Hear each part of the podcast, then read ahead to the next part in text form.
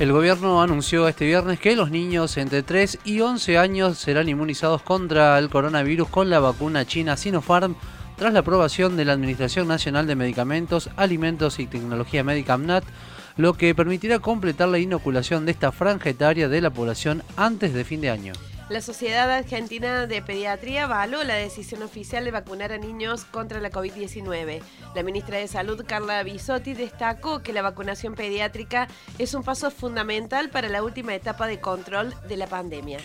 Para hablar de este tema ya estamos en comunicación telefónica con la doctora Ana Ceballos, infectóloga infantil e integrante del Comité de Infectología de la Asociación Argentina de Pediatría. Doctora Ceballos, muy buenos días, le damos la bienvenida aquí a Noticias al Toque. Javier Sismondi y Susana Álvarez la saludan. Hola, buenos días, ¿cómo están ustedes? ¿Qué tal, doctora Ceballos? Bienvenida una vez más a Noticias al Toque. ¿Por qué vacunar a los niños? ¿Cuál es la importancia de esto? Bueno, el, el tema de la vacunación, ustedes saben que el, siempre hemos hablado de la importancia que tiene la barrera epidemiológica, que se consigue mientras más cobertura de vacunación tengamos.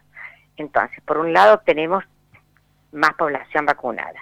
Por otro lado, los niños, si bien el impacto de, de, esta, de esta pandemia ha sido menor en, en, el grupo pediátrico, ¿cierto?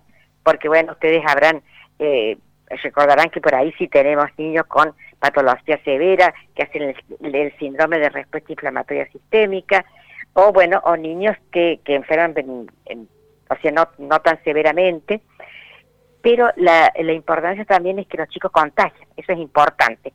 A medida que se fue vacunando al grupo de mayor edad, los adultos, empezó a verse un poco más la patología, ya les digo, no con el impacto que tuvimos en los mayores. Pero bueno, el niño también puede enfermar, pero el niño este, contagia y además otro punto importante es, por ejemplo, para la escolaridad. Si nosotros tenemos los chicos vacunados, es mucho más fácil acceder hacer toda la... A, no tener problemas, digamos, cuando el niño va a la escuela, que de pronto uno está positivo y puede eh, contagiar al resto. O sea, es muy importante aumentar la barrera. Se ha visto, ustedes habrán eh, visto las declaraciones, inclusive probablemente hoy debe aparecer la declaración de, nuestro gobierno, de, la provincia de Córdoba. La vacuna es una vacuna inactivada. Eh, este, o sea, tenemos tanta experiencia, hace años que usamos vacunas inactivadas. El mejor ejemplo tal vez sea la vacuna de la gripe. Entonces la vacuna es inactivada. Este, no, el, el, si bien el estudio publicado en Lancet es un fase 1-2, donde lo que se midió, se dio, fue qué dosis de vacuna era mm, la mejor, o sea, más inmunogénica la dosis me refiero cuántos microgramos este, debería tener la vacuna para que sea inmunogénica. Un punto importante es que se vio que el evento adverso mm, que se presentaba más frecuentemente era la fiebre, o sea, no ningún evento adverso severo. Y bueno, como ustedes saben, hay un, una fase 3 que nosotros no está, publicada, pero que los resultados se presentaron a nuestra entidad regulatoria para que apruebe la vacuna como uso de emergencia. No sé si quedé clara. Doctora Ceballos, bueno, sin hacer eh, futurología, eh, ¿cree que habrá voluntad eh, por parte de los padres para que los niños se vacunen? ¿Se puede dar tranquilidad también al respecto de eso? Yo creo que sí, porque le, yo insisto, es una no es de las plataformas nuevas de las vacunas COVID, es una vacuna inactivada, o sea, vacuna que hemos usado siempre, y creo que hay que transmitirle a los padres Eh, de pronto se va a empezar, eh, acá en la provincia ya hemos dicho que los niños se pueden empezar a notar, que los padres pueden empezar a notar a los niños, priorizando siempre los chiquitos que tienen alguna patología, o sea, comorbilidades, pero todos se tienen que anotar. Y, me parece que ese es el mensaje que hay que transmitir a los padres. Vacunemos a los chicos, la vacuna es segura, la vacuna está aprobada por nuestra entidad regulatoria. Eh, es importante seguir aumentando la barrera epidemiológica porque no, no tenemos otra forma de enfrentar a este famoso este, SARS-CoV-2, ¿cierto? Más que aumentando la vacunación, o teniendo buenas coberturas de, vacunación para alcanzar la unidad de rebaño y, eh, bueno, siguiendo usando el barbijo, también no nos olvidemos del barbijo. Pero yo creo que el mensaje que hay que transmitir a los padres que los vayan anotando las chiquitas para vacunar. Doctora, ¿qué significa que sea una vacuna inactivada? Es un virus inactivado, o sea, no tiene potencial de, el, de enfermar, digamos, ¿cierto? Se inactiva el virus. El, por eso el mejor ejemplo es la gripe. ¿Cuántos años hace que usamos la vacuna de la gripe que es una vacuna inactivada? Bueno, hay otras como la vacuna la vacuna de la polio inyectable, bueno, son todas vacunas inactivadas.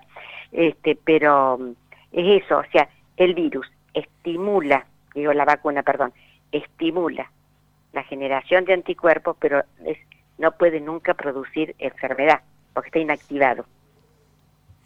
Doctora, bueno, ya hay... No sé si queda claro. Sí sí, sí, muy claro. Doctora, ¿ya hay fecha para comenzar la vacunación en Córdoba? ¿Y cuál es el, universo no también de niños a vacunar? Claro, bueno, el, el universo exactamente, no, no lo sé, no, este, pero necesitamos tener los lineamientos técnicos de nación, eso es cierto. Los lineamientos técnicos son, eh, desde el punto de vista práctico, es la temperatura de almacenamiento, la temperatura en la heladera, este, cómo se prepara.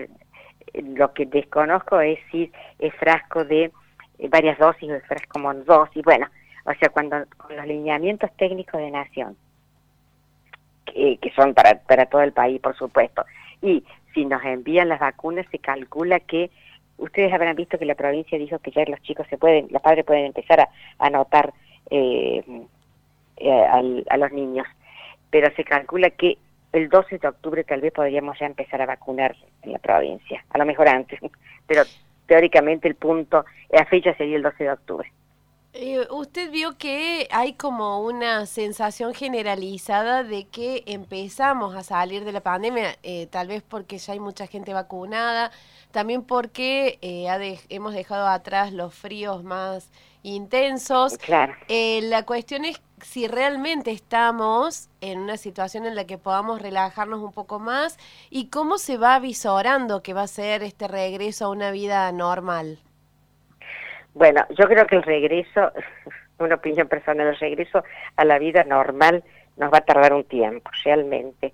Este es un virus que tiene la capacidad de diseminarse tanto, de mutar, bueno, pero eh, tampoco creamos que porque llegó el calor, este, que, que nos podemos ir liberando mucho.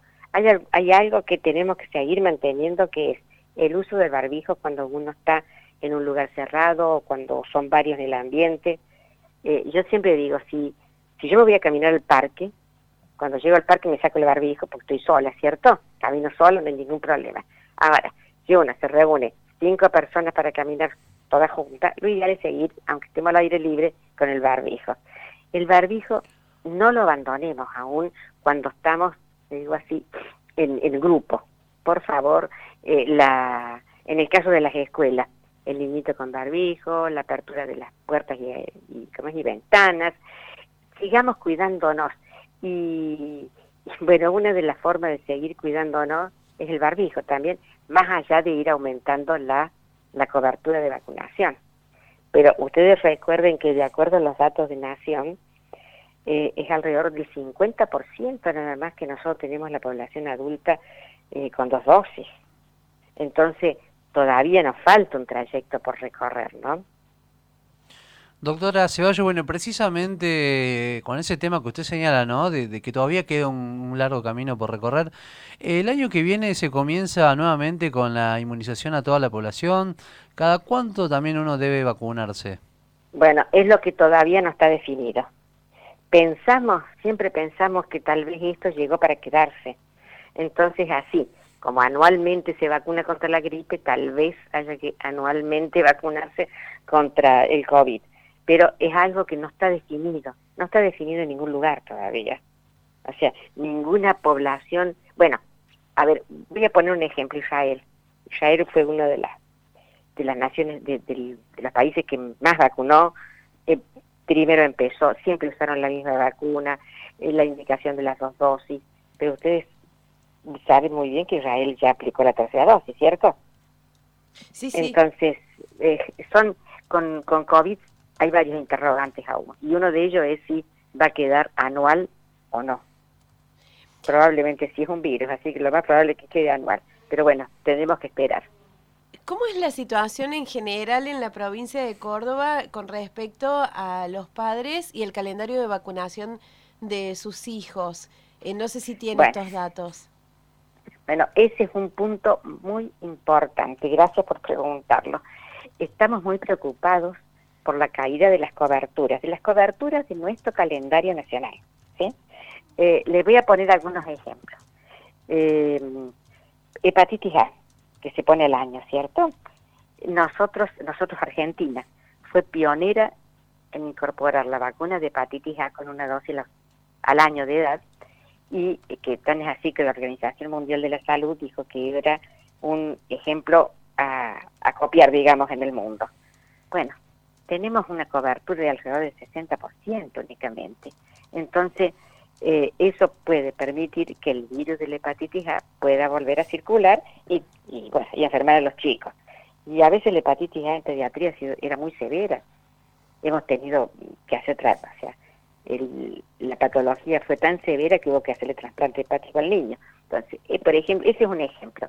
Otro ejemplo es la vacuna, la famosa vacuna quíntuple que ponemos en calendario en el primer año de vida, con el refuerzo después.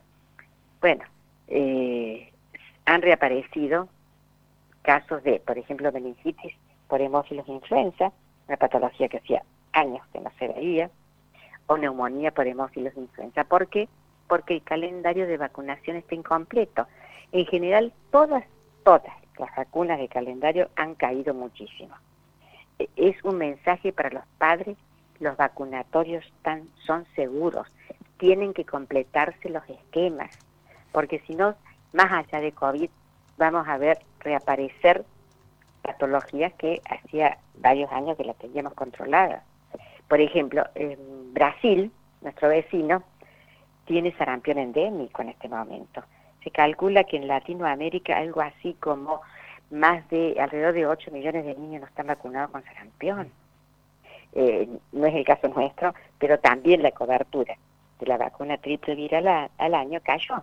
Entonces, eh, hay que tratar de recuperar esquemas. Es algo que venimos viendo ya antes de la pandemia, porque en el 19 empezaron a caer, pero bueno, con la 2020 cayeron muchísimo y no se están recuperando este año. Así que hay que recordar a los padres que tenemos un excelente calendario de vacunación, que las vacunas están disponibles, por lo tanto, que lo lleven a los chicos. Doctora Ceballos, ¿y hay un estimativo o, se sabe de, por qué acontece esto en el calendario de vacunación? Bueno, es el gran interrogante que tenemos. Nosotros consideramos que en el año, el año pasado, en el 2020, con todo el encierro, por eso no, no, iban, ¿cierto? Y ahora es como que el, hacia el 2020 cayeron muchísimo y no hemos logrado, como les decía, recuperar ahora. Ahora, ¿por qué?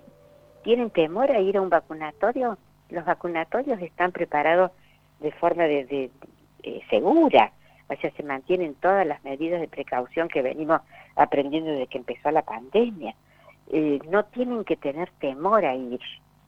Es, o sea, sí tienen que tener temor a que si el chico no está bien vacunado, vamos a tener reemergencia de enfermedades importantes. Y otro, eh, por ejemplo, los adolescentes, tenemos una vacuna que previene ni más ni menos que un cáncer, que es la vacuna del virus papiloma humano. Bueno, también las coberturas, tanto en, niños como en niñas, ha caído muchísimo. No hay que tener miedo, los vacunatorios están abiertos, están con todas las medidas de control necesarias. Tienen que llevar los chicos para ir recuperando esquemas.